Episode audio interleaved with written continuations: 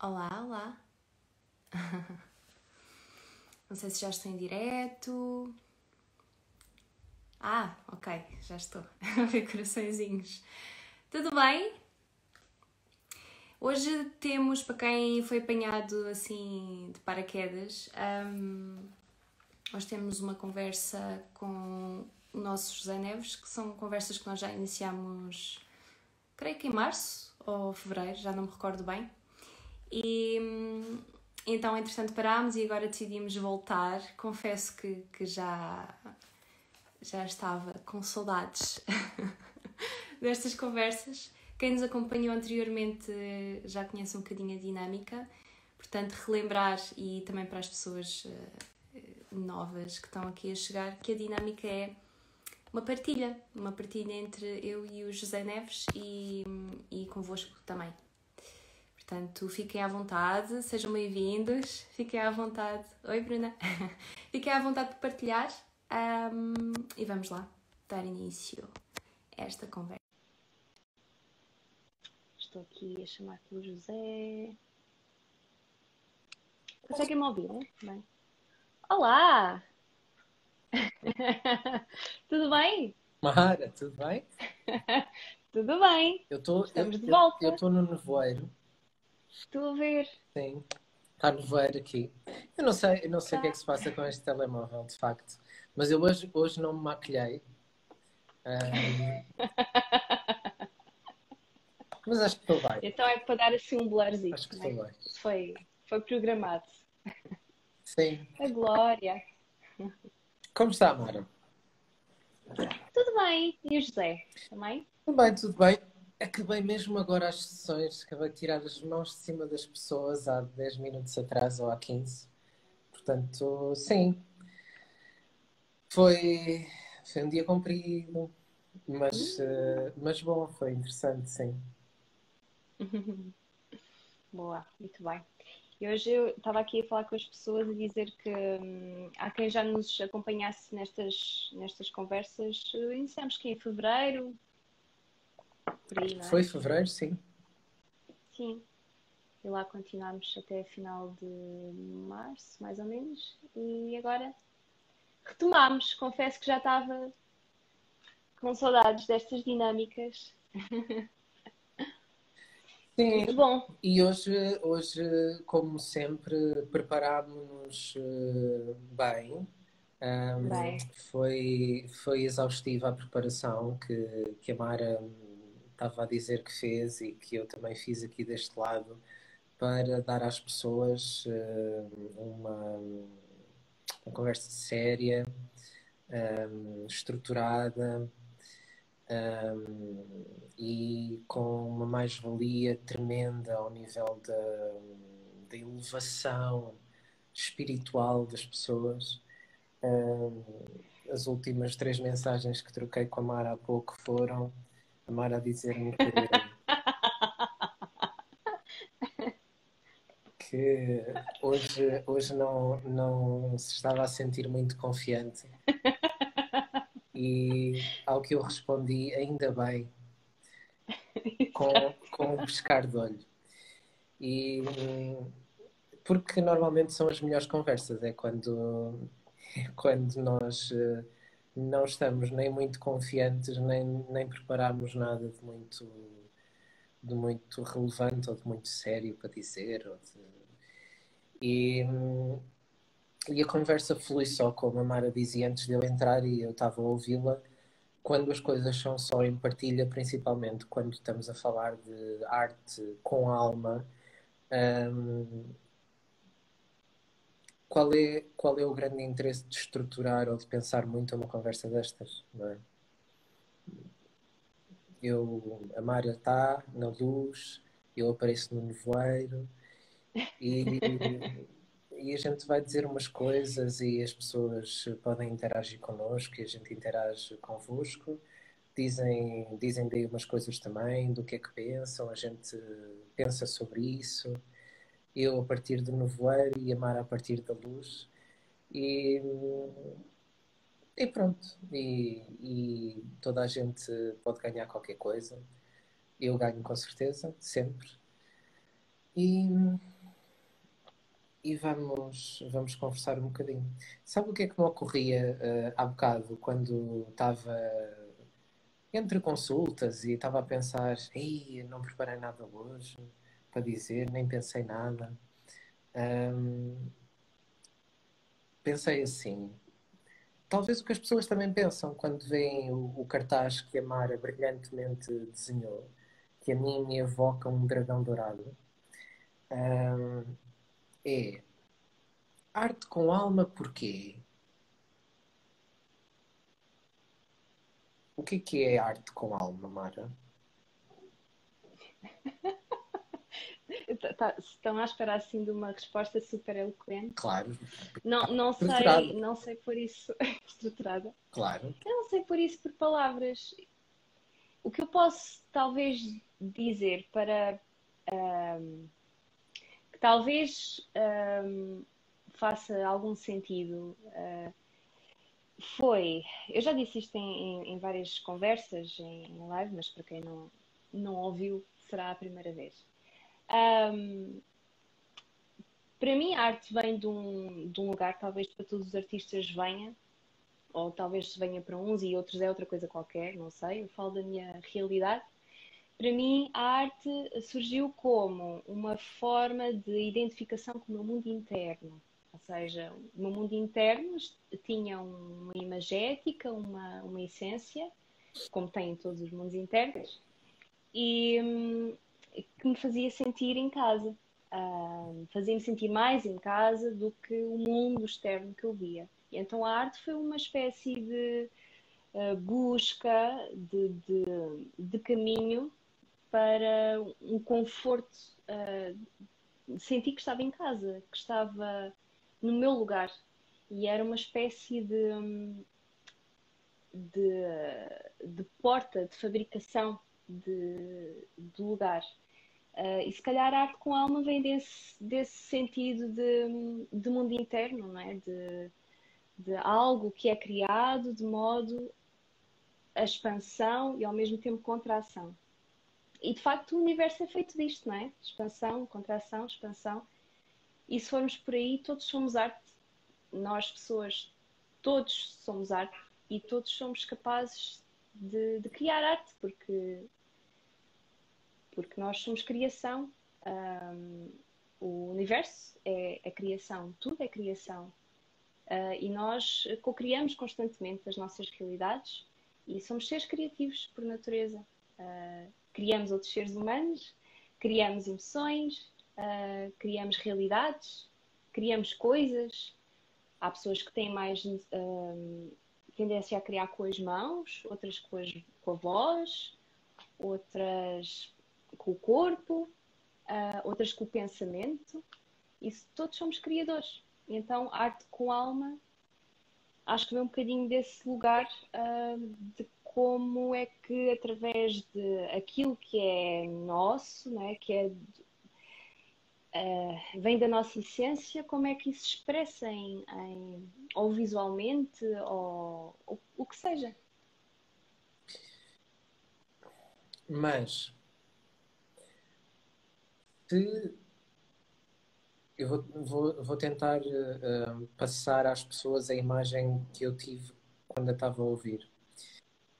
Se arte é uh, ir dentro ao seu mundo interno e tentar trazê-lo cá para fora para que o mundo externo fique de alguma maneira habitado pelo seu mundo interno e você fique na companhia, na boa companhia, no conforto da companhia de si própria, no fundo, e dos seus. Uhum. Uhum como é que escolhe o que é que põe cá para fora para ficar em boa companhia? Hum.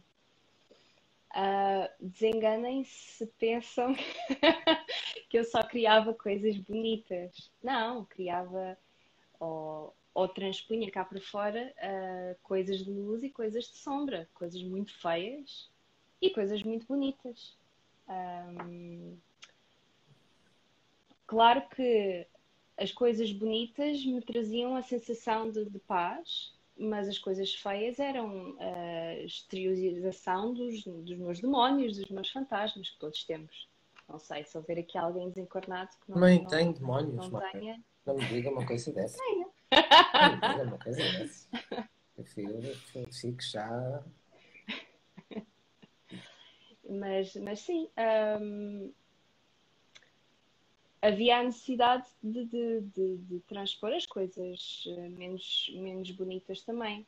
Ainda assim, uh, apesar de alguma inquietude, o facto de, de, expressar os demónios também me trazia conforto, uma espécie de alívio também, que tantos artistas fazem isso. É? Aliás, experimentem um dia que estejam a sentir uma emoção, o que quer que seja, já fiz esse exercício, é, é brutal Pode ser raiva, pode ser uh, tristeza, o que quer que seja. Experimentem meterem um, uma tela ou um papel grande no chão e simplesmente fazerem movimentos, usarem várias cores que vos venham uh, à mente, sem pensarem muito, e exteriorizem as vossas emoções. É um bocadinho parecido a isto. Podemos lhe dar forma ou não. Nem todas as coisas têm de ter forma.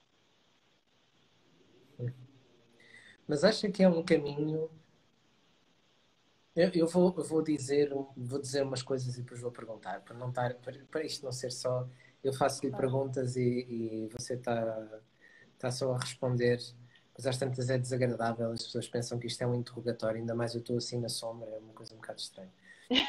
Mas uh,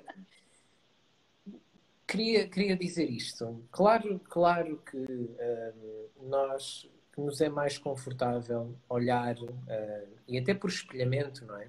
Nós olhamos para a Mara e, e pensamos assim: ei, que trabalhos extraordinários que a Mara faz, tanta luz, tanta, tanta beleza, tanta estética, um, e gostamos de nos ver nessa imagem, ou seja, um, que, que bonito que é quando nós somos só bonitos.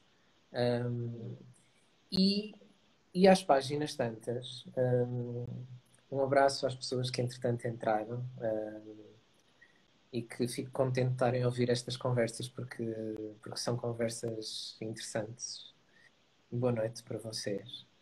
Mas a gente gosta só de pensar que somos bonitos e que somos uh, estéticos. E de facto há muita coisa pouco estética dentro de nós pouco, pouco ética, uh, também há uh, também há tudo aquilo que vocês pensam que são em bons. Uh, há exatamente o negativo da fotografia disso dentro de vocês. Um, é como se fosse uma balança, estão a ver?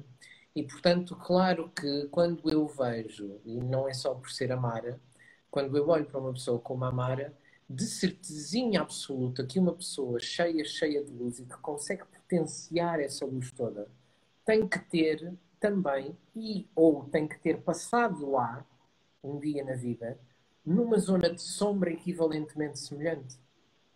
Vamos ver? E portanto, esta ideia peregrina que algumas pessoas têm de que nós podemos ser só bonitos e só, só de luz, vamos ver? não, não é real. Não é, não é real um caminho uh, na Terra. Portanto, eu encarno, venho, venho aqui e quero só iluminar-me. Não, vocês vão se iluminar tanto mais quanto tiverem coragem de uh, ir fundo. Um, e não sei se já tiveram experiência de mergulhar fundo no mar, por exemplo.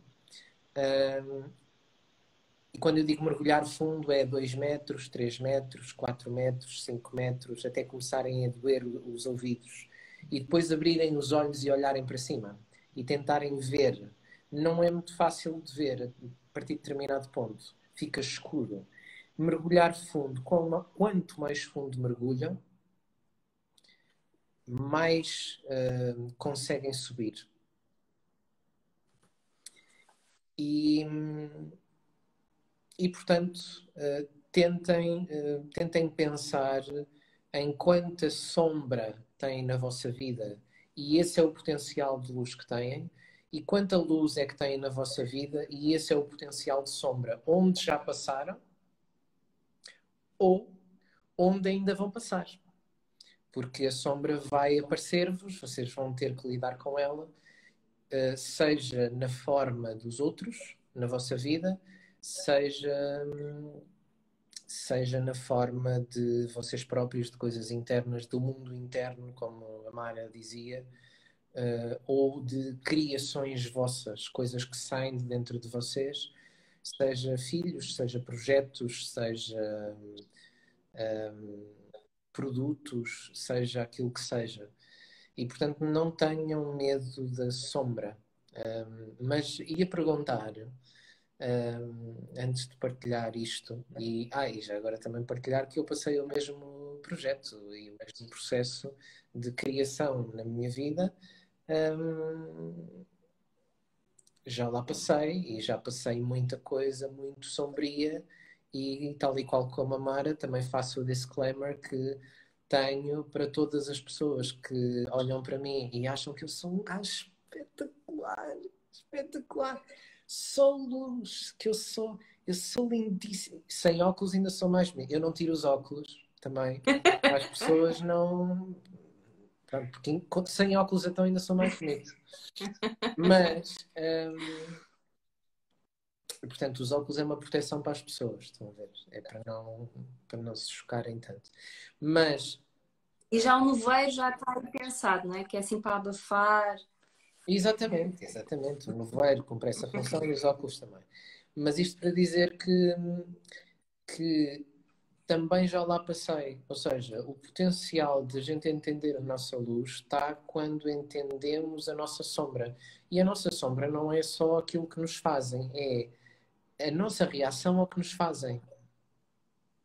Porque eu não nasci a conseguir responder calmamente e em, em luz a tudo na vida.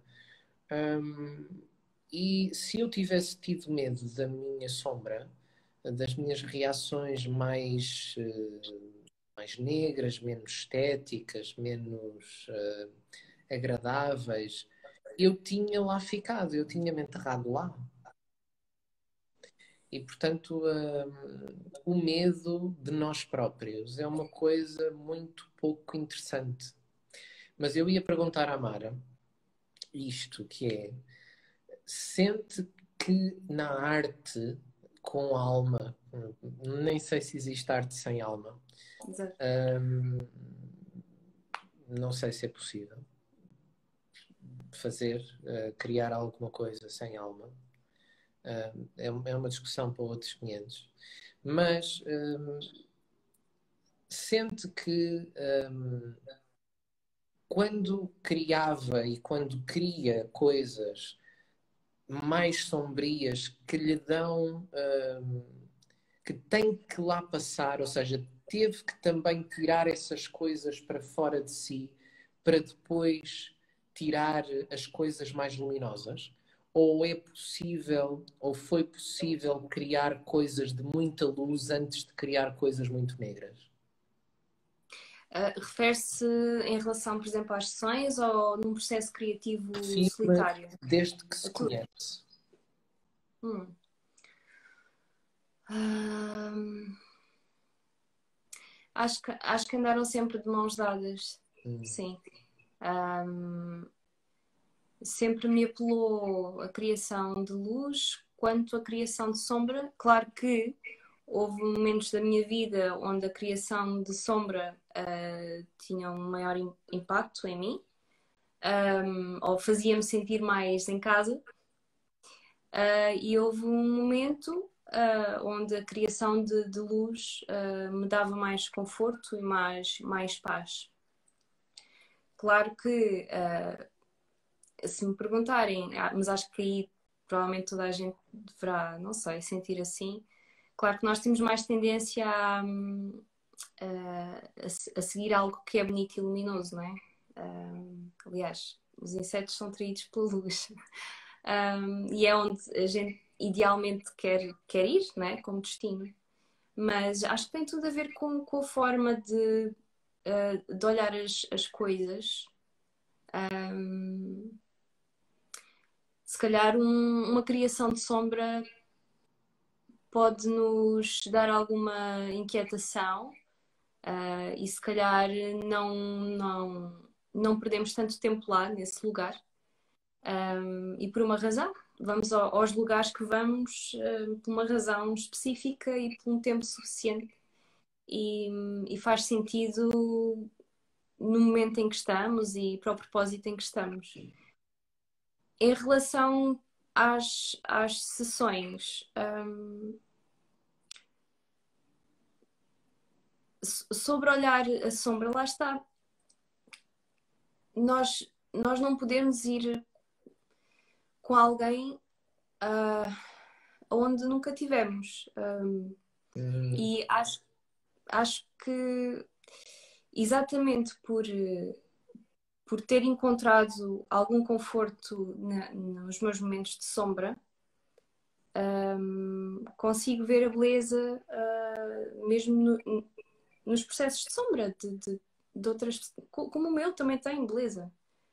Uh, e, e, isto é algo, é um, é um tópico um pouco delicado, porque sinto que, que as pessoas têm um, um pouco de. E, e, é normal, porque eu acho que acaba por não haver esclarecimento, e esta era, era a minha próxima questão para, para, para o José, e acho que todos podemos ganhar com isso, uh, tendo aqui a honra de ter um psicanalista connosco. Um, sobre esta importância da, da sombra, e é um, é um conceito que eu própria tenho vindo um, a aprender não é? sobre ele, e que muitas vezes as pessoas acabam por não, não perceber que é normal não é? termos os nossos demónios para exteriorizar e que é mesmo necessário uh, mergulhar neles. Um, e, porque uma vez estava num. ainda há pouco tempo, estavam a falar de uma árvore qualquer centenária e estavam-me a dizer: Ah, esta, esta árvore é, é património, não sei o quê, tem, é, é super raro e tem 40 metros de altura, mas tem 150 metros de raiz para suportar toda esta altura, que à partida continuará a crescer, não é? E então acho que nós somos assim um, bocadinho isto. E, e, e queria uh, perguntar, José, que, que, se pudesse esclarecer eh, as pessoas que, que, que nos ouvem Sobre esta questão de sombra, o que é? Acho que há assim muito, muito mistério à volta disto. Um, o que é e qual a importância uh, dela no, no, no, nosso caminho de evolução. Eu agora apetece-me apetece responder à psicanalista, seria assim. Uh, portanto, sombra é tudo aquilo que não está iluminado um psicanalista responderia assim. Um, porquê? Ou seja, depois a pergunta é o que é que não está iluminado em nós? É? Um, posto de outra forma, o que é que uh, nós ou não iluminamos ainda porque não conseguimos, ou porque não queremos, ou porque temos medo de ver, não há nada que potencie mais uh, sofrimento do que eu saber que lá deve estar qualquer coisa na sombra de feio, mas nem quer ver. E portanto, o que é que é sombra? Já devem ter eh, visto com certeza aquele, aquela metáfora do iceberg de Freud, tudo o que está acima da água é processo consciente, a linha da água é o filtro do pré-consciente, a barreira do pré-consciente, como dizia Freud, é uma espécie de filtro de passagem um, de, do que se vê para o que não se vê e tudo o que está abaixo da água. A metáfora do iceberg serve, a metáfora da árvore também serve. O que está para baixo da terra normalmente é muito maior e mais extenso do que o que está para cima, e portanto o visível, uh, o que está à luz, é muito mais pequeno do que o que está à sombra e não se vê. Ou seja, do inconsciente. E depois há vários tipos de inconsciente. Um, há o não pensado, há o que não é pensável sequer, há o que nem sequer foi vivido, um, algo que está escrito ou inscrito no corpo, mas que não é sequer simbolizável na mente. Um, e nem estou só a falar de trauma, estão a ver? Estou a falar de coisas tão uh, aparentemente estranhas quanto uh, tabus de família que passam de geração em geração. Problemas de sistema, uh, e isto está provado cientificamente e, e clinicamente, uh, portanto, nem sequer é uma coisa já esotérica, estão a ver? Isto não é do reiki, estamos a falar de, de coisas práticas e, e médicas e, e, que foram estudadas já, e portanto, um, aquilo que em psicanálise, lá muito atrás, se, se falava em fantasmas transgeracionais. Um, fantasmas no sentido de fantasia e de um, arquiteturas de sistema que passam uh, de mente para mente sem, sem o uso da palavra. E isto é sombra. Uhum. Passa pela sombra, não passa pela luz. É? Por definição, o tabu é, é aquilo de que não se fala. E que de resto mais tem impacto na vida das pessoas. Mas, e portanto, sombra é a metáfora para tudo, para tudo o que eu não vejo em mim. O que eu não vejo bem. Ou o que eu não quero ver, ou o que eu tenho medo de ver, ou o que eu nem sei que lá está. Uhum. Uh, luz é a pequena parte de nós, que nós achamos que é enorme, sempre, é enorme. Uh, eu luminoso, não é? Uh, enorme eu. Mas não, a parte de sombra é sempre, é sempre maior e sustenta em determinada medida, porque nós somos, até de resto agarrando em todas as, as práticas espirituais, do, do catolicismo, cristianismo, até ao hinduísmo, budismo, um, nós, de onde estamos, somos seres bastante, bastante, bastante sombrios, comparativamente com Jesus Cristo, por exemplo, ascensionado. Um, já não tem corpo, foi para junto do Pai, Deus. Um, estão a ver? A minha luz comparada com a luz de Jesus Cristo. A luz da Mara, que já está muito acima, comparada com Jesus Cristo. Apesar da Mara brilhar muito, comparativamente. É da ring light. Compara é, sim. É se a gente desligar aqui umas luzes, uh, de repente. Exato. Bem? Estou na sombra. É, exatamente. De repente, um, mas isto para dizer que que nós, por definição, somos seres, somos os seres mais próximos da sombra. Estão a ver? Quando a gente diz assim, ai, sombra. Não, sombra é aqui ao lado. Estão a ver? Sombra é o vizinho. Luz é muito longe. Sombra é aqui ao lado. E, portanto, esta ideia de a, a som, como se tivesse uma coisa uma longe, estão a ver? A sombra longe, a luz perto. É ao contrário, ao contrário. Estão a ver? A sombra, a sombra é aqui mesmo ao lado.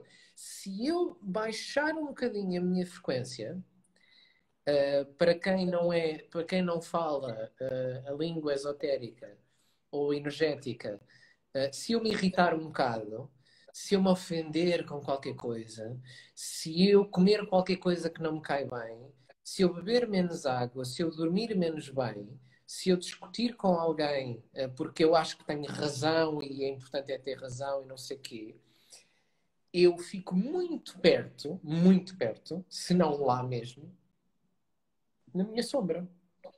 E depois resta saber o que é que aparece, não é?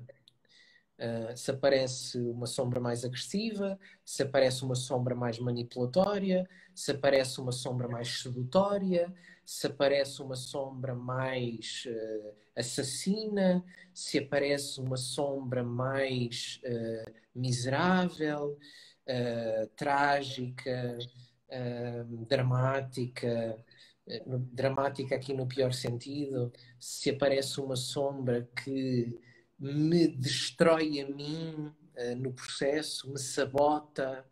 Uh, resta saber depois o que é que aparece.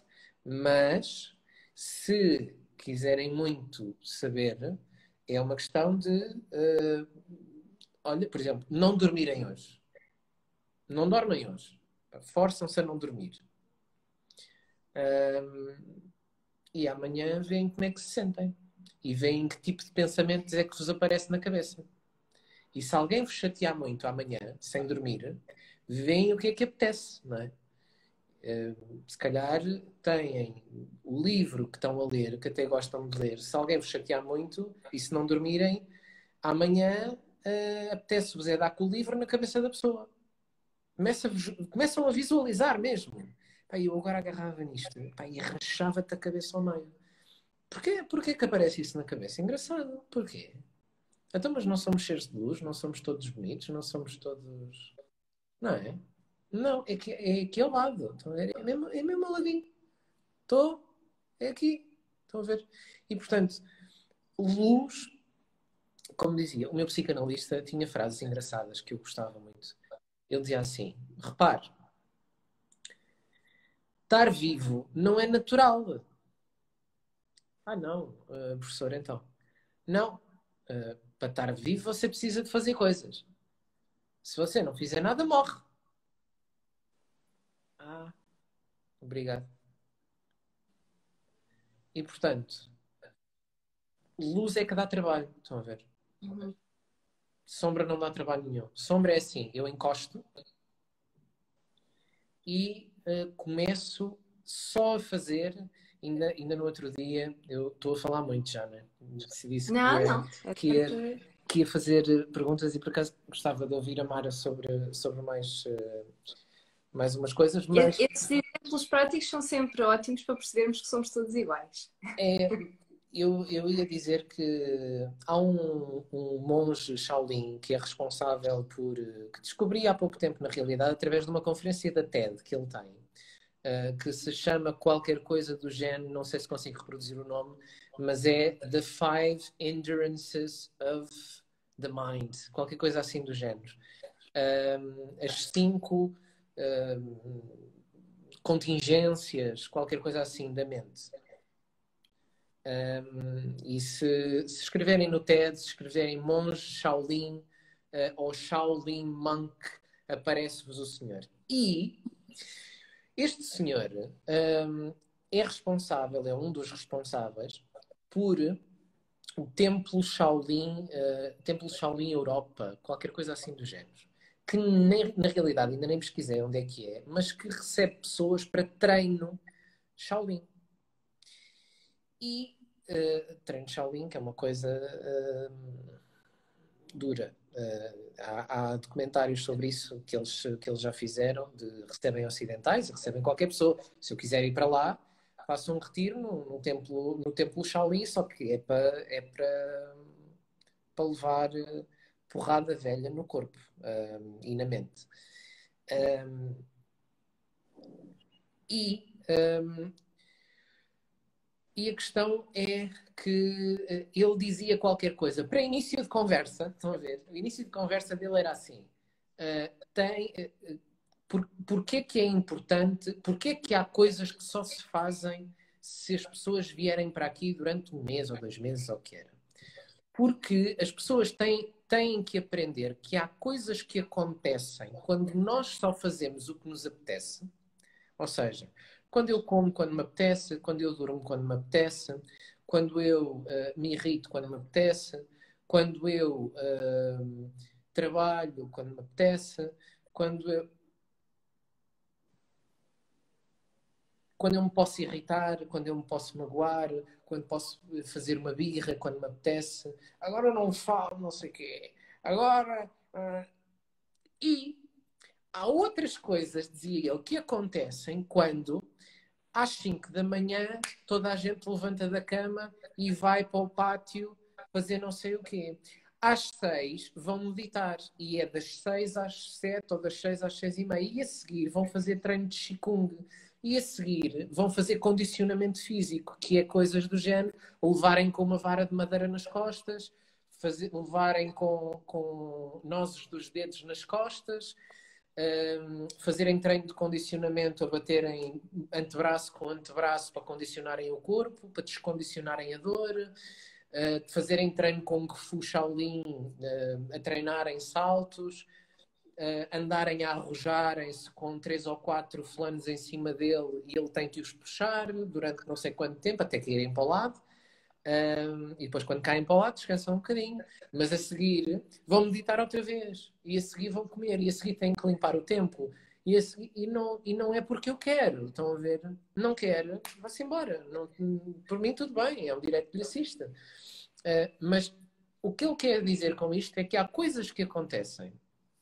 Eu, entretanto, uh, não sei se já perdi as pessoas ou não, mas o que eu quero dizer com isto é há coisas que nos acontecem quando a gente não faz um esforço para contrariar aquilo que é normal em nós ou natural, porque aquilo que é normal ou natural em nós é a gente deixar-se estar, deixar-se estar no nosso conforto, não, não nos chateiem muito, não nos tirem da nossa zona de conforto. O que a gente quer é estar aqui encostadinho à nossa sombra.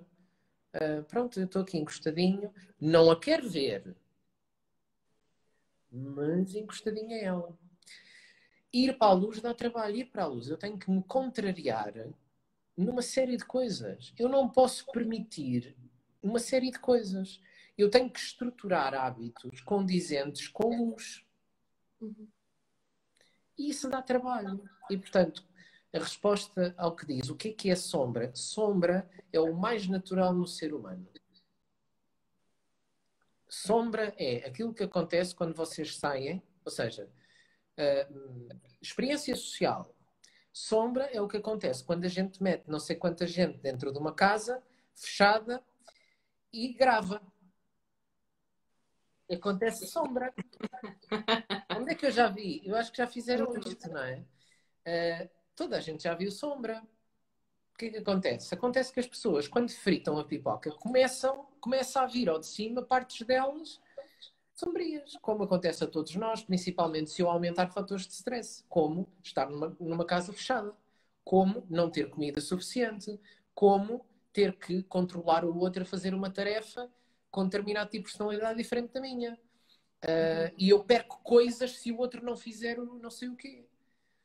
É só eu puxar um bocadinho pela imaginação. Eu adoraria estar nessas reuniões de, de, das produções dos Big Brothers e tudo isso, porque uh, criar sombra no outro é o mais fácil. Uh, sombra também, já agora, nem é preciso ir para o Big Brother, nem para as Casas dos Segredos. Uh, basta dizer assim: sombra era aquilo que acontecia se nós todos que estamos aqui a ouvir, e não somos muitos, nós todos amanhã saíamos de casa e pensávamos assim: eu vou dizer e fazer só o que me apetece e só o que me vem à cabeça. Tipo GTA.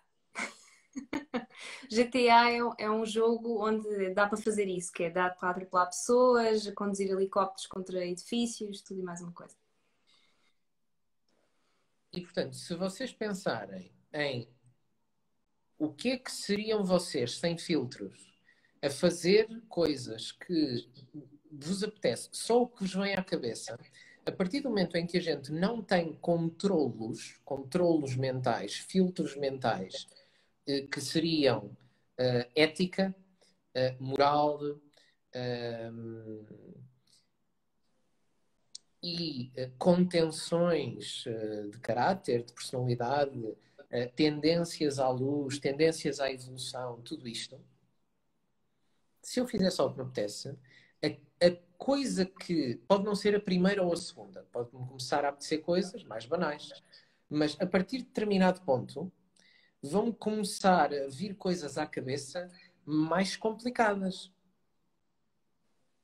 E se eu uhum. continuar a fazer, cada vez vêm coisas mais complicadas. Aliás, hum, qual é que é, uh, e isto é uma coisa técnica, se quiserem, teórica, e depois com isto uh, me calo para amar a falar. É que fôssemos alimentando da sombra, não é? À medida que vamos, uh, ganhando terreno. Sim, sim, alimenta-se, claro que sim. Quanto menos filtros eu colocar, mais sombra me vem. E qual é que é, ia dizer uma coisa técnica e teórica da, da psicanálise e, da, e da, da, da, psicopatologia, da doença mental. Qual é que é a, psicopatologia na psicanálise que não tem qualquer filtro a separar o inconsciente do consciente? É a psicose esquizofrénica. Uhum ou e ou a psicopatia. Eu não tenho filtros, vem tudo à cabeça ao mesmo tempo e eu começo a alucinar, começo a ouvir vozes a dizerem para fazer coisas, a dizerem para tirar com coisas às pessoas, para, para matar pessoas, para me tirar de edifícios, para. Claro, pronto. O que, quando a gente pensa assim, ai, que, que bom que era ser totalmente livre, não ter filtros, não. Cuidado. Uhum. Porque o caminho de luz não é bem esse. Ou seja, quando se fala em liberdade em luz, a liberdade em luz, a gente não vai mesmo fazer tudo o que apetece. Pelo contrário, nós temos que contrariar uh, a carne, o primitivo. Uhum. Estão a ver?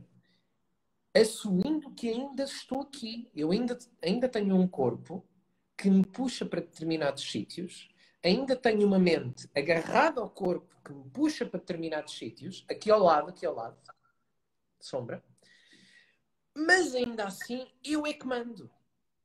Uhum. E eu vou para onde eu quero. Estão a ver? E portanto, qual é a diferença entre a luz e a sombra? é um, quanta, uh, quanto é que eu quero dar-me conta de que a sombra está mesmo aqui e faz parte de mim, constitui-me, aliás. A sombra constitui-me muito mais do que a luz. Não é?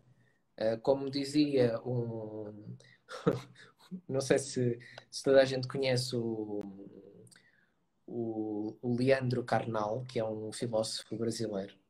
Sim. Ele dizia assim: Mãe, reparem, os únicos seres perfeitos que foram criados foram expulsos do paraíso. Exato. E eram só luz, eram criação direta uhum. do divino. E foram de vela, foram de vela. E a partir daí só embrulho, só embrulho. Até vir Jesus Cristo. E depois a gente uh, safa-se mais um bocado e depois embrulha mais um bocado. E, portanto, estamos sempre a embrulhar. Estão a ver?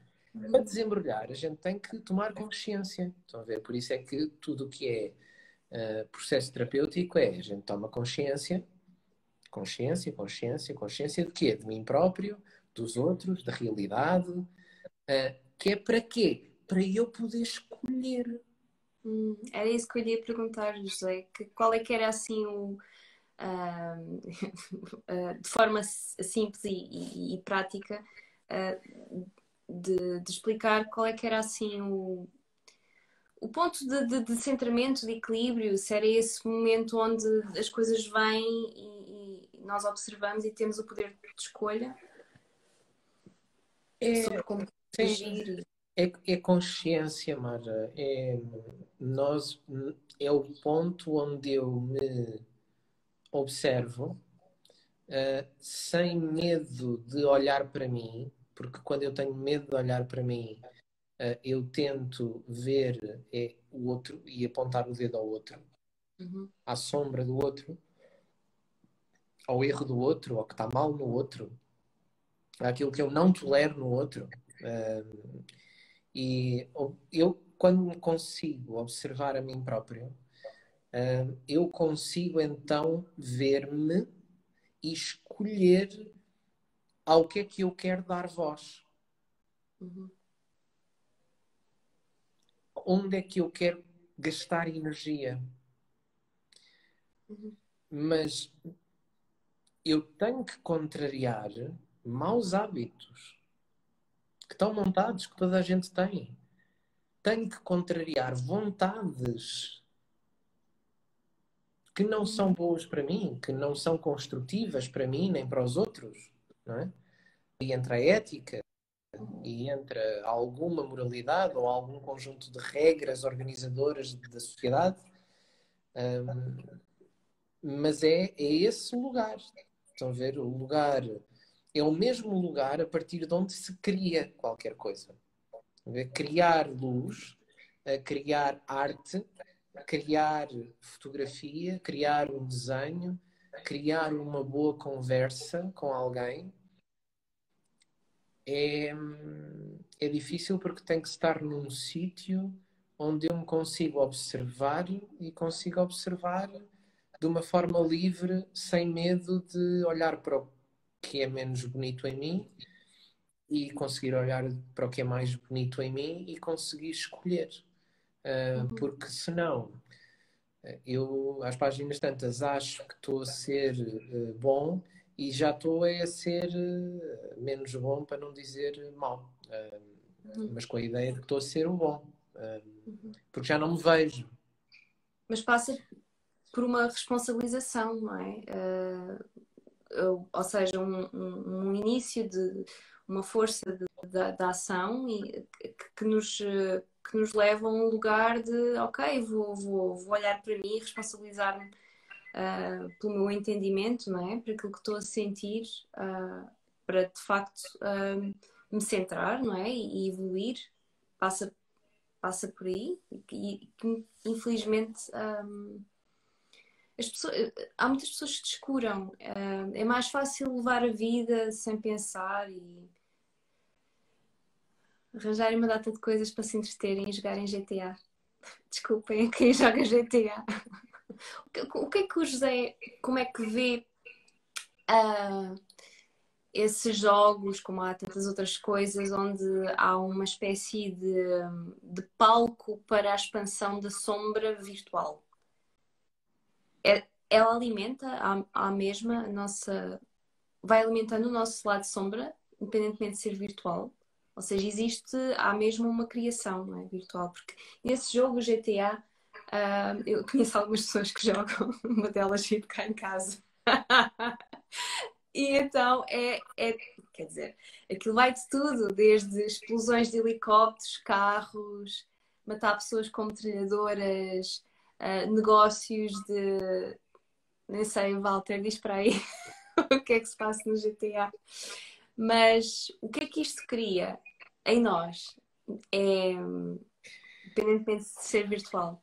Sim, sabe, sabe que essa pergunta é muito interessante porque nós queremos sempre, queremos sempre a resposta óbvia. A resposta óbvia seria assim: são jogos horrorosos. Hum. Isso são jogos. Sim, seria a resposta óbvia. Só que não, porque nós. Eh, porquê? Porque era, era a mesma coisa que dizer, isso já foi estudado, inclusive, eu não sei se está a ouvir ou não, um colega meu que. Uh, o Walter diz que joga para pilotar aviões, também dá para pilotar aviões, de facto. Um, não sei se, se te estás a referir ao 5, uh, eh, que eu também tenho, uh, mas o ponto é este. Um, houve um colega meu que fez uma tese de mestrado sobre uh, se as pessoas, uh, ou seja, o pressuposto era assim: se as pessoas que ouviam heavy metal eram mais agressivas.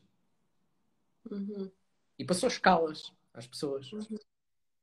E o que descobriu foi, uh, e estamos a falar de, acho que eram adolescentes, inclusive, os adolescentes que ouviam heavy metal, qualquer coisa assim do género.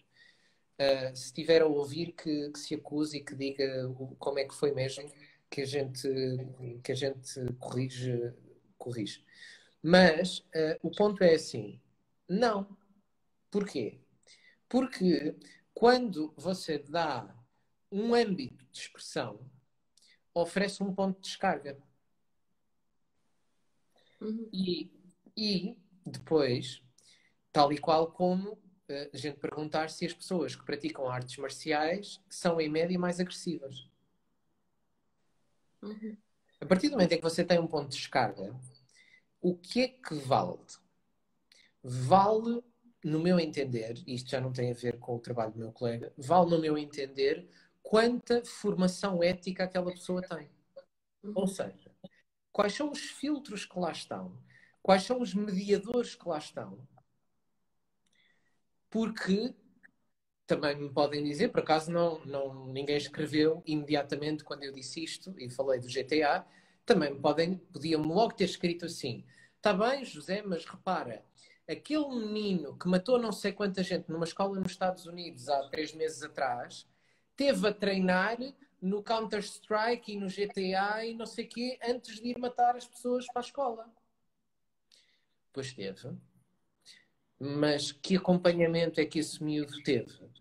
Que uh, formação ética é que esse miúdo teve? Quando esse miúdo começou a dar problemas, ou seja, quando esse, a primeira vez que esse miúdo expressou sofrimento, quem é que o ouviu?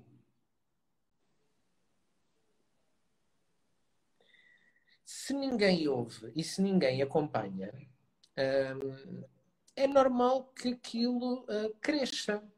E, portanto, a sombra cresce quando, e através destes jogos, quando não há um acompanhamento ético da pessoa. Uhum. Ou seja, até que ponto é que eu sei a diferença moral entre o bem e o mal e a prática disso, e até onde é que eu sei a diferença ou o, o eixo ético entre a bondade e a maldade, ou seja, a capacidade que eu tenho de avaliar se a minha ação no mundo vai construir ou destruir me e ao outro. E o que é que eu quero, o que é que eu fui treinado, o que é que eu fui condicionado na vida a tender para. Uhum. Está a ver, Mária? Portanto, a resposta não é tão simples assim, porque toda a gente tem sombra. E, portanto, porquê que se fazem jogos desses? Porquê que o GTA, sempre que sai um GTA, e não sai um GTA há bastante tempo, portanto, o Walter presume que joga o 5, que foi o último que saiu, com os add-ons todos, que entretanto foram saindo, que eu não acompanhei. Mas, uh, mas o ponto é, um, ehm, porquê que são dos jogos mais vendidos no mundo? Porque toda a gente tem sombra, e toda a gente encontra um ponto de descarga e uma forma de jogar, porque depois aquilo não é, os GTAs iniciais eram, mas aquilo não é um ponto. E agora parece que estamos aqui a falar de jogos, mas não estamos, estamos a falar ainda da capacidade de nós criarmos com alma ou de, uh, e do lugar a partir de onde criamos com alma uh, a nossa vida. Mas há, e estamos a falar dos pré-requisitos para isso acontecer, não é? Porque nem toda a gente tem acesso a esse lugar de uma forma fácil. Uhum. Há pessoas que estão muito presas em sítios muito escuros, muito diferentes, muito condicionados, aprisionados na sombra e que nunca viram luz nenhuma. E portanto eles partem do princípio que das duas uma, a luz não existe e é uma, é uma fantasia das pessoas. Aliás, como muitos, eh, eu não sei se já conversaram com, com psicopatas, eu já tive, já tive o prazer eh, de conversar com, com sociopatas e com psicopatas e é uma experiência interessante porque são as pessoas que nos dizem assim uh, oh, doutor uh, som, como é que ele diz? Amor amor isso, isso, isso, não existe eu não vou dizer o que ele disse isso não existe. Um, e, portanto, há assim uma espécie de ou descrença, ou seja, como se o amor, o afeto, a bondade, fosse uma criação, uma fantasia das pessoas que não existe. Claro, se eles não têm experiência disso. Se eu nunca tivesse visto uma laranja, você podia me descrever uma laranja, mas eu achava que era uma criação da sua cabeça. Uhum. Podia achar, podia achar. Laranja, o que é isso? Ah, é um fruto assim, assim. Eu nunca vi isso. Amor, o que é isso? Eu nunca vi isso. Mas como se cria um, um, um rasgo de luz na, na, na sombra desse, de uma pessoa assim, ou não? Cria-se, uh, mas tem que haver condições para isso e a própria pessoa tem que, tem que querer abrir. Mas muitas vezes estas pessoas abrem para, ou seja, o, o o meu psicanalista também dizia, uh, dizia uma coisa que era uh, a psicopatia é o avesso da psicose. Uhum. Ou seja, um psicopata melhora quando entra numa espécie de esquizofrenia. Ou seja, um psicopata para melhorar tem que passar através de uma esquizofrenia na direção da saúde.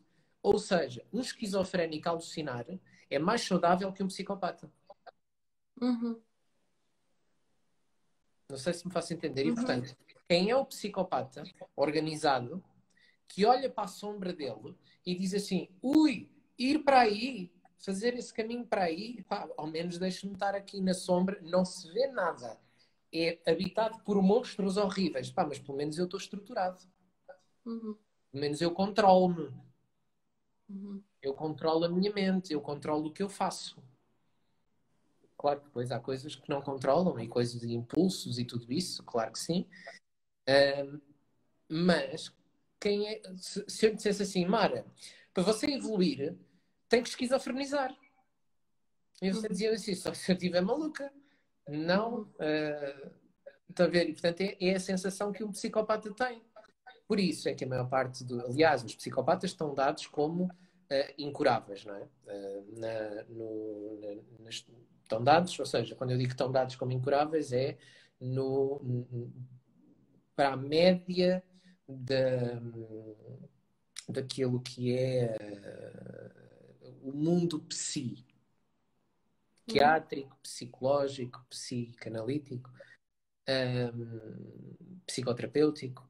Não se faz uma psicoterapia no sentido evolutivo a um psicopata.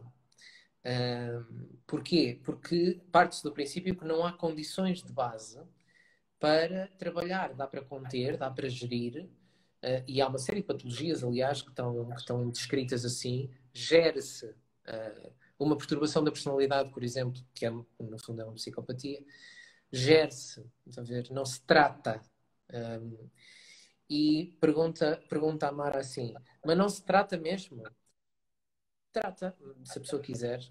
Se a pessoa quiser, se a pessoa quiser fazer esse caminho, se a pessoa quiser passar por entre um, o pântano todo e aqueles monstros todos que vão, vão, vão arranhar, vão, -lhe, vão comer partes dela, vão cuspir, vão. Uh, se calhar não, se calhar começa a olhar para aquilo e assim, ui, eu estou aqui também sentado, isto é um, estou aqui num trono e vou para ali. Sim, não se pode ajudar quem não quer ser ajudado, não é? e portanto a maior parte das vezes não no máximo no máximo dá para você interpretar coisas do género o amor o amor não existe o amor não existe e você em vez de dizer não existe claro que sim você diz assim pois pois não de facto porque se existisse você tinha sido amado não é hum. e faz silêncio. E depois vê o que é que acontece. Mas chegou a colocar essa, essa questão? Ah. Claro, foi logo, foi logo de, de, de, de shot a seguir. Uhum. E a pessoa reage ou. E a pessoa reage. Um, uhum. Só que não dura muito tempo uh, as consultas. Portanto, o, o, que eu quero dizer é. Nós quando, quando uh, queremos criar qualquer coisa com alma, uh, ou quando, e a Mara, eu ia pegar lá atrás no que você diz. Uh, a Heloísa diz: para quem já é saudável, já é difícil, imagina para eles. Exato. mas ia pegar no que a Mara diz. Isso é uma boa questão que a Sandrine coloca aqui. Sim, que tem a ver com aquilo que a Mara disse. Nós não podemos, não podemos levar os outros aos sítios onde nunca fomos. E a gente pode uh, responder à pergunta da Sandrine Vieira Arte, que de resto vale a pena visitar a página mesmo,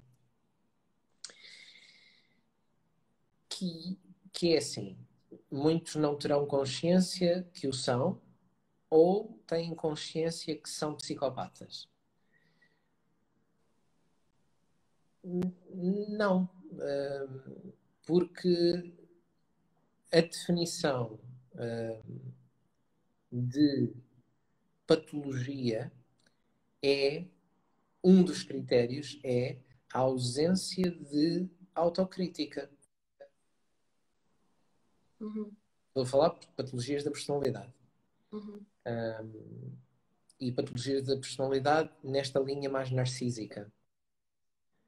Um, o outro nome para psicopatia é perversão narcísica. Um, e, portanto, a maior parte das pessoas que sofrem muito não têm consciência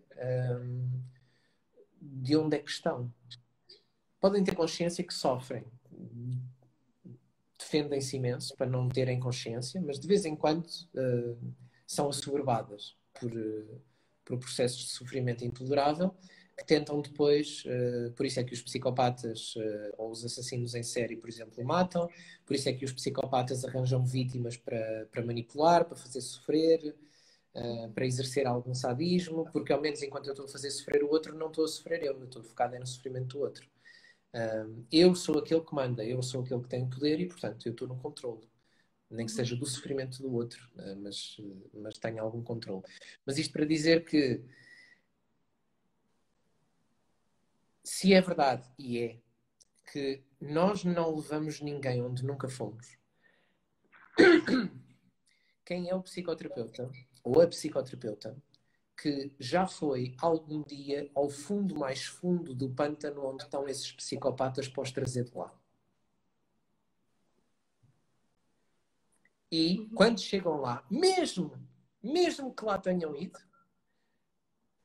que é muito, muito difícil, mas mesmo que lá tenham ido, um, quando chegam lá, esticam a mão e dizem assim: Vamos lá, vamos embora. E o fulano olha e disse assim: Ah, você está aqui? Eu não vou lado nenhum. Para mim está ótimo. Porque para lá não existe mais nada. Eu daqui só vejo negro. Não, mas ando lá que a partir de determinado ponto a gente vê outras coisas. Ah, diz você. Como é que eu sei que você me está a dizer a verdade? E portanto, a gente não leva ninguém onde não foi, onde não teve já, e, e isso remete para a lógica inicial da conversa, que é um, esta, esta ideia de, do trabalho que a Mara faz, na realidade, é a materialização disto, que é tentar tentar levar as pessoas aos sítios onde já esteve e que faz sentido um, fazer esse caminho com as pessoas, ou seja, ver, uh, antever, uh, prever um, coisas, sítios, lugares físicos, práticos, onde vai fotografar e e lugares uh, estéticos, uh, energéticos, uh, lugares de alma, por onde as pessoas vão passar. É um caminho, um, como eu descreveria o trabalho que a Mara faz, é um caminho, e o trabalho que eu faço também é semelhante, é um caminho por onde nós vamos levar as pessoas. Que, que às vezes a gente até sabe por onde é que as pessoas à partida vão passar, porque a gente esteve lá e até se lembra mais ou menos daquele sítio, e outras vezes a gente uh, vai andando com as pessoas e até às vezes surpreende porque descobre sítios onde nunca teve, mas como vai, vai indo com as pessoas, uh, e aquele caminho é muito perto de onde a gente já teve, mas a pessoa depois faz um desvio e até nos leva, e como a pessoa já lá está, a gente até descobre coisas em nós. Um, mas uh, fazer arte com alma é, é uma espécie de processo processo de, de tomada de consciência e ao mesmo tempo de deste lugar de onde eu posso ir eh, vendo melhor aquilo que está à minha volta e ver-me melhor a mim próprio também. Mas, eh, mas perguntava, perguntava à Mara se tem essa experiência também de, de ir, ou seja, de as pessoas, de você ter uma, uma visão, de estar a, a trabalhar, de estar a fotografar, de ter uma visão do que é que de por onde é que quer que a pessoa passe, mais ou menos, do que é que acha que vai ser aquele processo. E a pessoa ir para sítios e você chegar a sítios, você própria, sentir-se em sítios onde não estava à espera de ir, seja em sombra, seja em luz. Sim, sim, acontece muitas vezes e eu, eu acho que isto é, é um paralelismo uh, giro tanto para o meu trabalho como para o, para o do José, porque o, o que o José faz também é arte, não é? Uh, a psicologia disse há uns lives atrás é a arte de fazer boas perguntas e de criar as condições para. Estou aqui, isto é o sinal de bateria fraca. Uh, de criarmos as condições para, para as ambiências onde necessitamos de navegar, não é? Uh, a única diferença é que eu faço de forma visual e o José faz numa excelente conversa, ou em várias excelentes conversas. Um, mas sim, uh, aconteceu uh, várias, várias vezes. Há, há, há, há, tipos de sessões que, que são muito fáceis de identificar desde o início do processo até ao fim e decorrem com uma fluidez muito, muito natural. Um, há outros tipos, não sei se encontra algumas uh, relações com Todas. isto na sua área. E depois há, há pessoas que até têm uma ideia e como eu não quero tingir com os meus preconceitos, uh, deixo-me levar uma viagem com ela deixando-a guiar, guiar, onde eu crio as condições para ela se mover nessa ambiência. Um, e durante essa fluidez as coisas vão surgindo. E, e, tanto do lado da pessoa como eu em relação à pessoa, e existe muitas vezes até um, uma peça do puzzle sobre mim própria onde ambas estamos a aprender um, com as coisas, uh, sempre num processo de observação, obviamente. Um, e depois existe... maneira... Sim, força. Uh, e, e, depois existe outros tipos uh, de, de, de, de, sessões. Um, existem sessões onde parece estar assim um nevoeiro, veja ali uma coisinha ao fundo.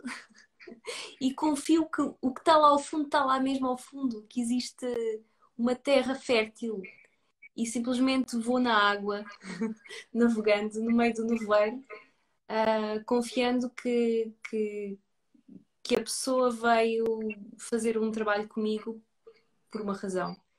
E muitas vezes já aconteceu uh, essas sessões serem assim das mais inesperadas e das mais hum, cheias de simbolismo, na verdade, porque é mesmo sobre essa descoberta no meio do, do, do nevoeiro. Há assim vários tipos de, de, processos, mas todos eles é sobre hum, criar as condições para essa, essa ambiência, não é? Para, para as coisas virem à superfície. Mas encontra hum, correlações com Todas, tudo aquilo que descreveu acontece em terapia. Porque o que você faz também é terapêutico, portanto, é todas. Mas o que eu lhe ia perguntar é: há. Ou seja, você está. Vou, vou pegar atrás no seu processo. Você está em sessão com alguém Uhum. Um, e uh, a pessoa está a ir para determinado sítio onde uh, se vai fragilizar, desequilibrar, um, ou, ou está numa zona dela já que você pressente que a pessoa não tem controle sobre aquilo, vai perder o chão com aquilo, você deixa aquilo acontecer e deixa ir? Ou há alguma parte em si que diz assim: se calhar é melhor eu conter aquilo por aquele lado para, para tentar gerir isto, ou, a, ou a, o seu pressuposto em fotografia é vamos ver o que é que aparece, vamos deixar acontecer, porque a, partir disto depois vai-se criar mais qualquer coisa.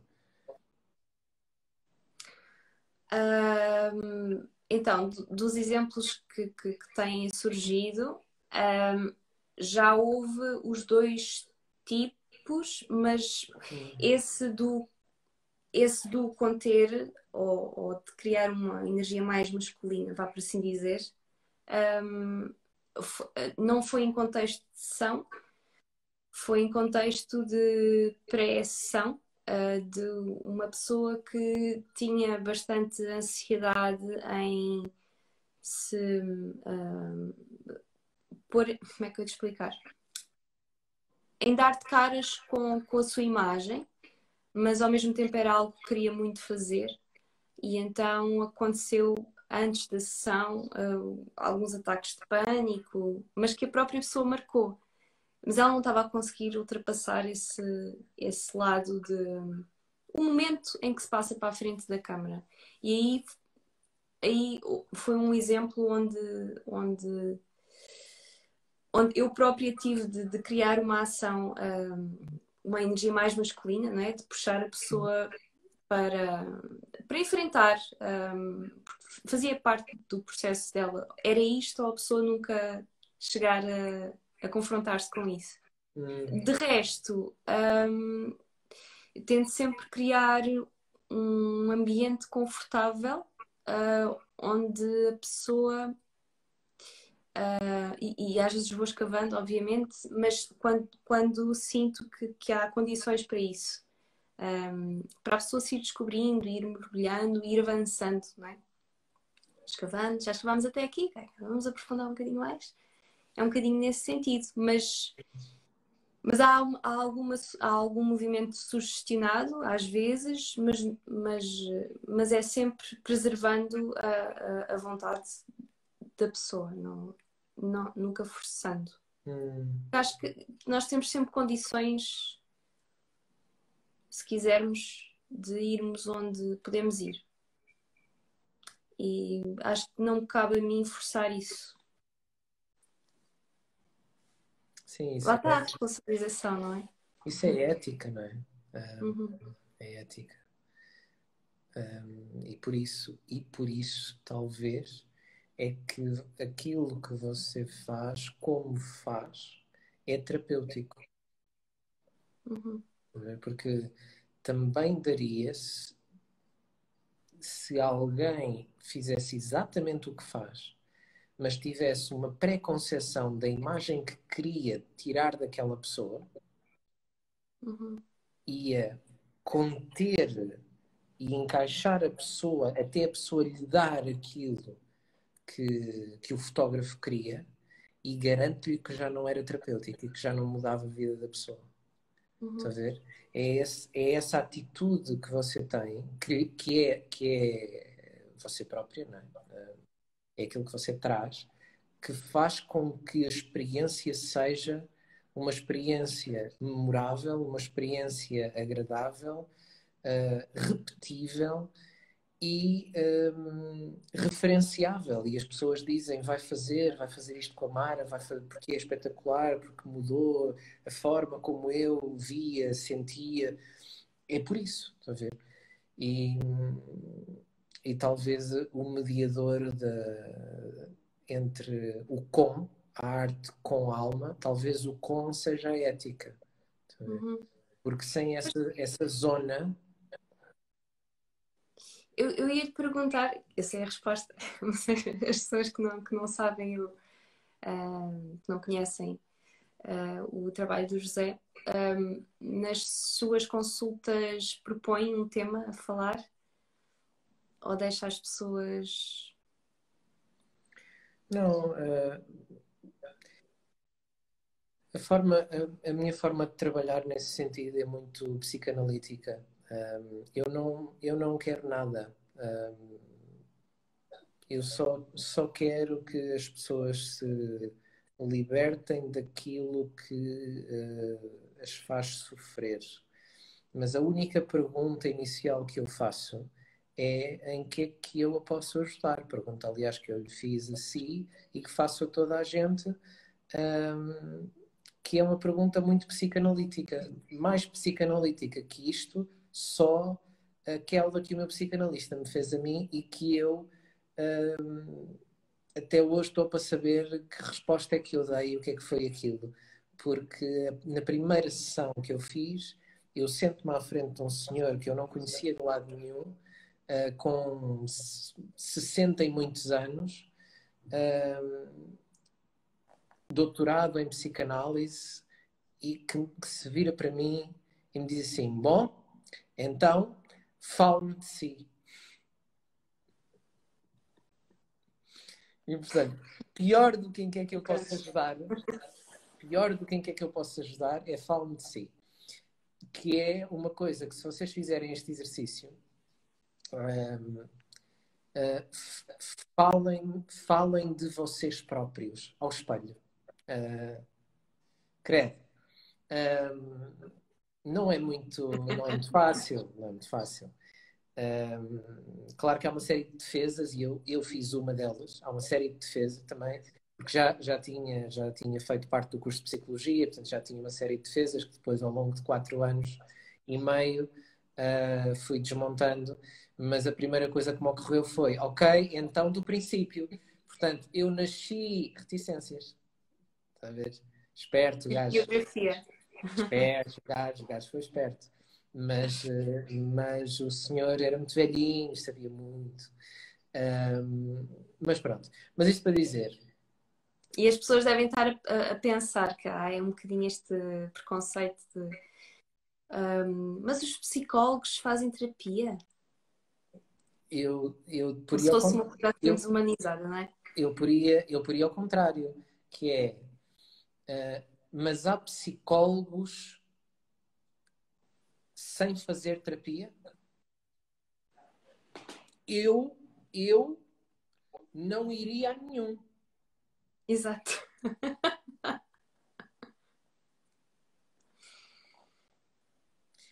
Aliás, uma das perguntas fundamentais que eu fiz um, foi com quem é que uma psicanalista fez psicanálise.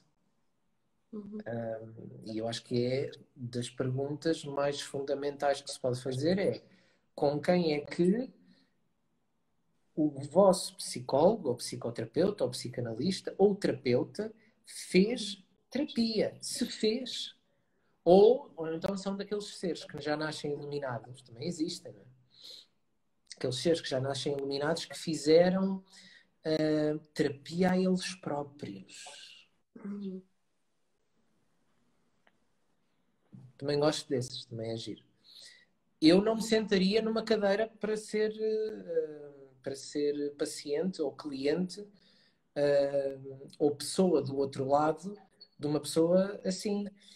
Uh, mas não, não é por mais nada, estão a ver? É só por isto.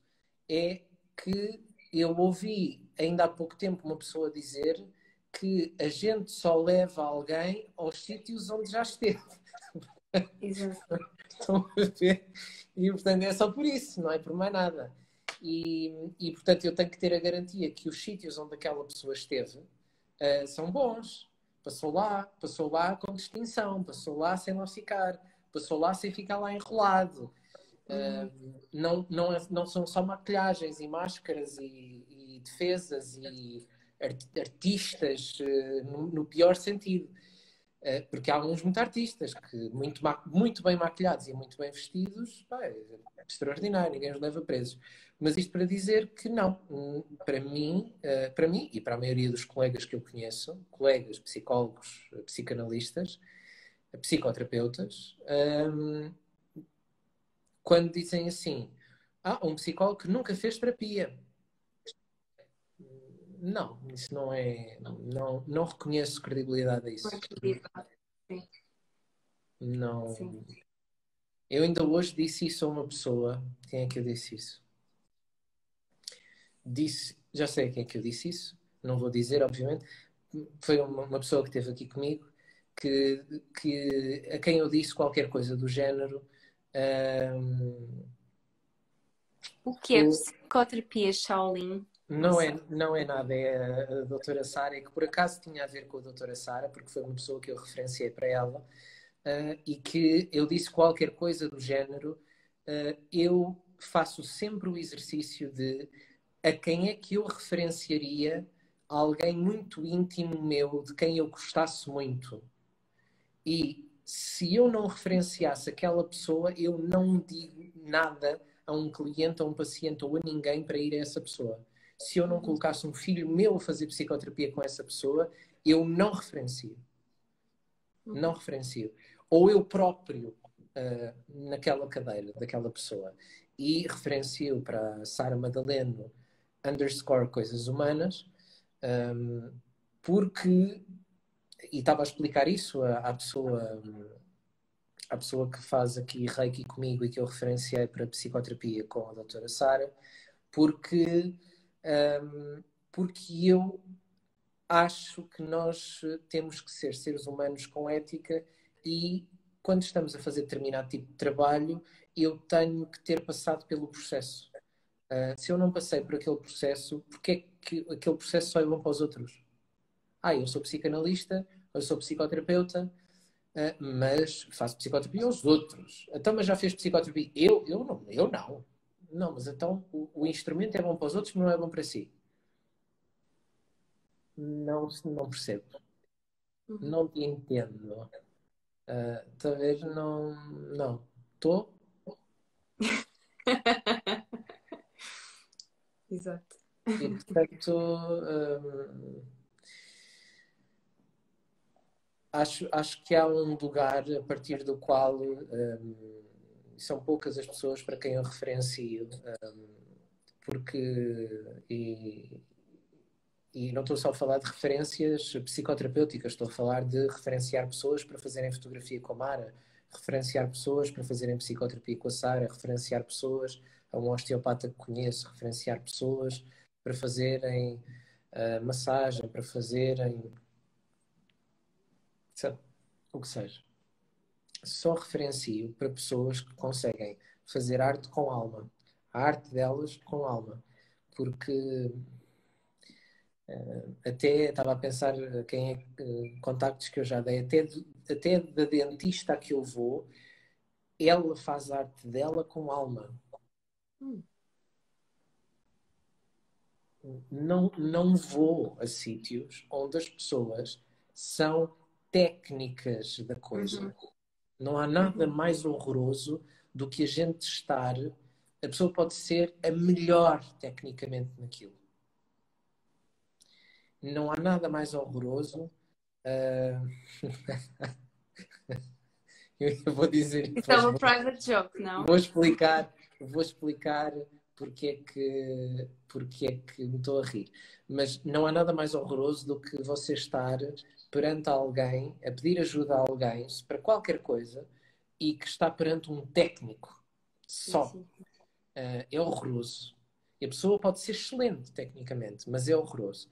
E, e remete para aquilo que a Sara, a Sara, Sara Madaleno, underscore Coisas Humanas, diz. Mara, a Shaolin, psicoterapia Shaolin, que foi uma piada que a Sara diz, é a que faz doer. Pronto. Uh, Pois, eh, só que ainda hoje eu ouvia também uma conferência com esse senhor que dizia a verdade não dói. Se dói, já não é a verdade. Dizia qualquer coisa deste género. E isto é uma coisa muito budista. Um, porque nós não. Ou seja, é aquela coisa que a Sara sabe, por, porque é psicoterapeuta existencial, fenomenológico existencial, que eu também sei, mas que a maior parte das pessoas não sabe a psicoterapia não pressupõe que a pessoa se uh, desfaça os bocados. Uhum. A psicoterapia não é. Um, não é um sítio onde a pessoa chora muito sempre e sai daqui toda desequilibrada e sai muito mal porque falou de coisas muito complicadas. Isso não é. Isso é uma má psicoterapia. Uhum.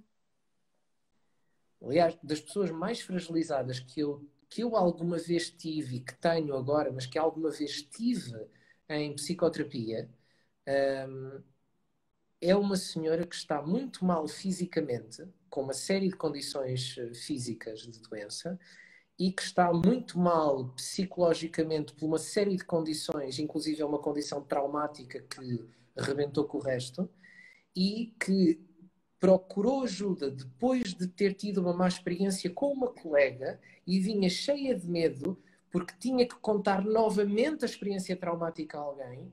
E ela, no fim da primeira sessão, disse-me: Eu nunca pensei que conseguisse dizer isto tudo sem me desfazer. E você é a primeira pessoa a quem eu consigo contar isto estando equilibrado. Eu sinto isto sinto que estou que tenho que tenho aqui a emoção comigo, mas não me desequilibrei a falar disto consigo. É a primeira pessoa com quem eu consigo partilhar isto sem desequilibrar. Claro, claro que sim. Mas eh, porque houve uma série de pontos de ancoragem uh, de técnica, porque é preciso saber, é preciso saber, é preciso ter estado do outro lado, ter estado quatro anos em análise com um psicanalista, perceber de mim, perceber aqueles sítios, lá está, como a Mara disse, a gente não leva ninguém a não ter já, eu já tive em muitos daqueles sítios, e quando, quando a pessoa está prestes a desequilibrar, eu consigo fazer um, um movimento um, qualquer, nem que seja físico, do corpo, alguma expressão facial, alguma respiração, para dizer assim, não precisa de, de se desequilibrar, porque está aqui um ser humano a ouvi-la trauma, como dizia um psicanalista, trauma só se constitui quando não há ninguém do outro lado a quem que dê sentido ao trauma e nós próprios também não temos essa capacidade, então constitui-se trauma. E isto é a definição de trauma mais contemporânea que existe em psicanálise. Portanto, trauma não é a coisa, bah, é trauma. Não. Trauma é a coisa mais a minha incapacidade de lhe dar sentido, mais a incapacidade de toda a gente à minha volta de me conter aquilo e de dar sentido àquilo. E, portanto, esta ideia, e a Sara diz, não é só. Psicoterapia não é só desequilíbrio. A pessoa chora, ri, fala, não fala, a pessoa acontece ali, a pessoa acontece. E a gente permite, como a Mara também dizia, a gente permite que a pessoa aconteça à maneira dela e vai e permite que a pessoa vá acontecendo de maneiras diferentes e se construindo de maneiras diferentes à medida que ela consegue, que ela pode, que ela quer e na direção que ela achar que faz sentido para ela, na direção de menos sofrimento, de mais liberdade, Deus queira que sim. Uh, mas a gente permite que isso. Nós, nós somos um, um mediador do processo, somos um facilitador do processo. Uhum. Que já lá passou, que também, também sente, também mexe, também respira, também está aqui a sentir coisas, mas que, que, que vive com o outro. Porque senão. Eu sinto que muitas pessoas, talvez o que, o que as impede de, de, de iniciarem um, um processo uh, terapêutico uh, é o medo, mesmo perante um, um terapeuta, é? perante um profissional, é o medo do julgamento um, e posso garantir a quem esteja na dúvida se há de começar ou não a terapia, recomendo profundamente aqui o nosso José Neves, uh, porque, um, por experiência própria, digo que uh, o José faz-nos sentir que podemos uh, ser completamente transparentes, mesmo nas coisas mais. mesmo nos nossos demónios, sentindo-nos sempre seguros e ouvidos. Um, e, e nunca é com uma postura de, de pancadinha nas costas. Ou seja, que, que eu detesto pancadinha nas costas. Nunca é nessa postura. É sempre numa postura de, de, de verdade, no sentido de sermos encarados com, com coisas que precisam de ser encaradas uh, no momento certo, na, da forma certa, de uma forma muito sharp, mas é necessária para, para que haja de facto impacto. Um, e também sermos uh, sustentados quando necessitamos desse, desse, de sermos sustentados porque somos seres humanos e, e vagueamos em muitas ondulações, não é? Portanto, com o José, quem quiser um, quem quiser experimentar, podem ter a certeza que tem um, um psicanalista uh, profundamente empático uh, e profundamente honesto, uh, que é a única forma para terem não só resultados maravilhosos, como surpreendentemente rápidos. Surpreendentemente rápidos. Uh, mas também desenganem-se, pensam que, que vai ser logo flores no vosso próprio processo de início. Eu, por exemplo, eu senti quando comecei a fazer terapia que hum, os dois primeiros meses, mas várias pessoas têm, têm este relato, os dois primeiros, acho que foi mais ou menos os dois primeiros meses, um, eu senti-me a desenterrar muita coisa, muita água estagnada. E eu dava por mim a, a pensar do género, caraças, até eu pensava que estava mais ou menos estava mais ou menos aqui em controle e agora está a vir coisas não sei de onde, então, mas eu estou pior. mas tinha a ver, não é? Com, com, com o tal chafurdar na sombra para, pá, a poeira saltar, não é? Um, e depois as coisas assentam de outra forma. Um, mas é normal, José, um, este, esta sensação, uh, Sendo que as pessoas sentem medo de ser julgadas e por isso muitas vezes não dizem coisas. É, é sabe que a, expressão, eu normalmente costumo, costumo sorrir e costumo pescar o olho. Raquel, um, beijinho. E, e, obrigado por, por aquilo que diz, porque para além de, daquilo que eu, que eu possa interpretar como elogio ou não, fico, fico é contente que tenha essa experiência. Porque aquilo que eu às vezes digo às pessoas e, e aquilo que você diz, diz mais da sua coragem para com o seu processo do que com a minha capacidade. Para mim, está a ver? Porque há muita gente, ou seja, o que é que faz uma pessoa que tem medo de si própria e de se expor e que tem medo de ser julgada. Não vai a jogo. E como não vai a jogo, nunca chega a passar para a luz. Fica sempre lá. Porque não vai a jogo. Estão a ver? E, portanto, o que é que, o que, é que para mim é empatia? Pegando na, pegando na expressão da Raquel, que de resto é uma excelente, excelente e capaz e inteligente terapeuta de medicina tradicional chinesa. Um, a ver se eu consigo dizer Raquel M. L. Segundo. Segundo. Recomendo muito um, a Raquel. Mesmo.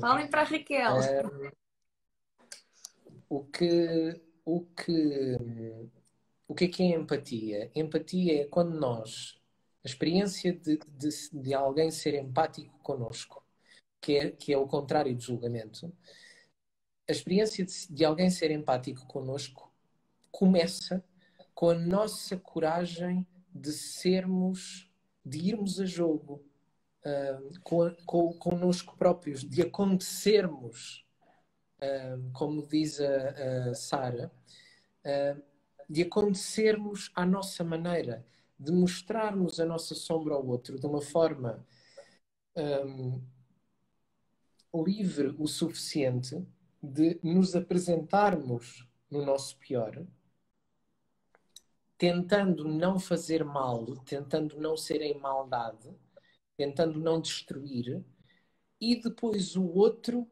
conseguir incidir luz sobre aquela pequena sombra.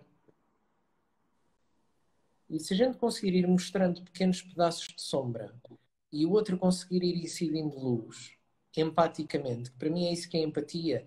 Quando as pessoas me mostram uma coisa de sombra, hum, dizer, aquilo para mim, eu ia dizer, quando, porque é que eu não julgo uh, e porque é que eu sou honesto? Porque hum,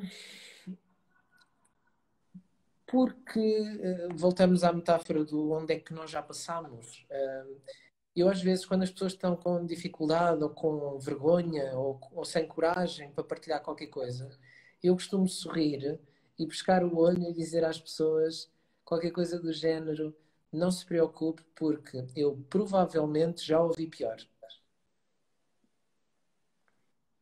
Uhum. Portanto, parta do princípio que não é a primeira vez que eu ouço isso que vai dizer e parta do princípio que isso não é a pior coisa que eu já ouvi e que isso é só uma experiência humana que você me vai relatar. Uhum. Um, e portanto, são só experiências humanas que nós temos. Nós somos almas em corpos uh, frágeis, com mentes, com a mente possível. Em constante criação. e, e, e a tentar criar o melhor possível. Estão a ver? E portanto é, somos mesmo pouquinho. Estão a ver? Somos pouquinho. E depois, se ainda por cima nós tivermos medo, eu não vou falar porque tenho medo que me julguem. Não vou ter coragem de ir a jogo. Não vou. Então ainda, ainda me um, contenho e aprisiono mais ainda. Uh, eu já tenho tão poucos recursos, comparativo, voltamos à, à metáfora de há pouco, comparativamente com Jesus Cristo, por exemplo, ou com os Budas ascensionados, ou já, tenho, já sou tão pouquinho e ainda tenho medo do, do, julgamento dos outros, de não ser validado pelos outros, de não ser bom o suficiente. Não... Mas partam do princípio, vamos fazer ao contrário, partam do princípio que não são bons o suficiente. Não são. Vão fazer o melhor que sabem. Vão só. e, e vão. Estão a ver? Vão. Uh, vão fazer, vão fazer qualquer coisa de construtivo. Agarram isto é bom ou não? É. É construtivo ou não? Para mim, é. E para os outros? É. Epá, então façam. Ai, mas se calhar não fica bem. Que se lixa. Uh, porque o mundo muda é assim. Uhum. Pois, e diz o, o Bruno Gonçalves, BM Gonçalves com dois L's. Uh, e tentar atingir, quiçá, a perfeição. E pôs perfeição entre aspas. E, e eu uh, reforço as, as, aspas, não é? Muitas aspas na perfeição, porque quem quer atingir a perfeição, no meu entender, nunca chega a fazer nada na vida. Exato. Não faz nada. Eu só faço quando for, quando tiver todas as condições e quando for para fazer perfeito. Nunca vou fazer nada na vida. Já eu faço o melhor que eu sei, às vezes uma grande borrada e às vezes umas coisas até engraçadas. Pronto. E a gente tira as coisas engraçadas, as borradas a gente aprende com elas para fazer coisas engraçadas a seguir melhores. Pronto. E vamos construindo. Porque ninguém que alguma vez fez alguma coisa de jeito fez perfeito uh, à primeira, nem à segunda, nem ao fim. Nunca está perfeito, portanto a gente vai só fazer qualquer coisa de construtivo para deixarmos cá uh, mais um bocadinho de conhecimento do que quando nascemos. Uhum. Uh, qualquer coisa a mais. A ver? O que é que a gente vai deixar cá? Se eu morrer hoje, o que é que eu deixei cá? Para além deste vídeo. Qualquer coisa, qualquer coisa a mais. E, e é isso que é, que é o ponto. Estão a ver? E a, a arte com alma é exatamente o lugar a partir do qual a gente deixa cá qualquer coisa. Desculpem, a logística da Mara. Estou a meter o telemóvel a carregar, que isto Sim. está quase a coisa. Sim. E a gente também tem, também tem que ir, eh, também tem que se ir embora, não é? São 11, 11 e 11, é uma boa hora. É sempre uh, assim, nós começamos sempre a pensar, isto, isto vai ser uma hora, uma coisa curtinha. Sim. E depois ficamos sempre, isto agora não está a carregar. Pronto. Bom, é, live, é, para a gente, é para a gente terminar também. E o ótimo, o ótimo é o inimigo do bom, diz a Ana Cristina. Uh, e, e, é verdade, e, e, a Ana Cristina sabe isso. e a Ana Cristina ensinou-me também isso da forma como se, se posicionou e, se, e vive e viveu um, uma fase da vida dela e, e também lhe agradeço por isso. Mas, uh, mas de facto, um, o telemóvel não carrega e a gente tem que terminar. Um bocado não está a dar, não sei porquê. Ai, que coisa. Pessoal, isto é coisa dos lives, é tipo tudo a acontecer em tempo real. É assim. Obrigado, Mara. Obrigada, José. Deixa-me só ver se eu consigo pôr isto aqui. Não estou a conseguir, não sei porquê. Bom, obrigada, José. Foi, é sempre bom uh, estas conversas e. A gente volta. Sim, a gente volta para o episódio 2. Uh, eh, daqui a um mês, mais ou menos, depois a gente anuncia e, e vamos depois à Arte com Alma, episódio 2. E a Mara, entretanto, vai viver experiências de vida e eu também, para partilharmos convosco novas experiências de arte com alma. E à medida que vamos vivendo todos, vocês também vão partilhando connosco. Um, para irmos todos crescendo em conjunto. E obrigado pelo, pela vossa presença e por estarem aqui e por, por amar estar desse lado. Uh, luminosa e também sombria, com coisas a correrem bem e com coisas a correrem mal também.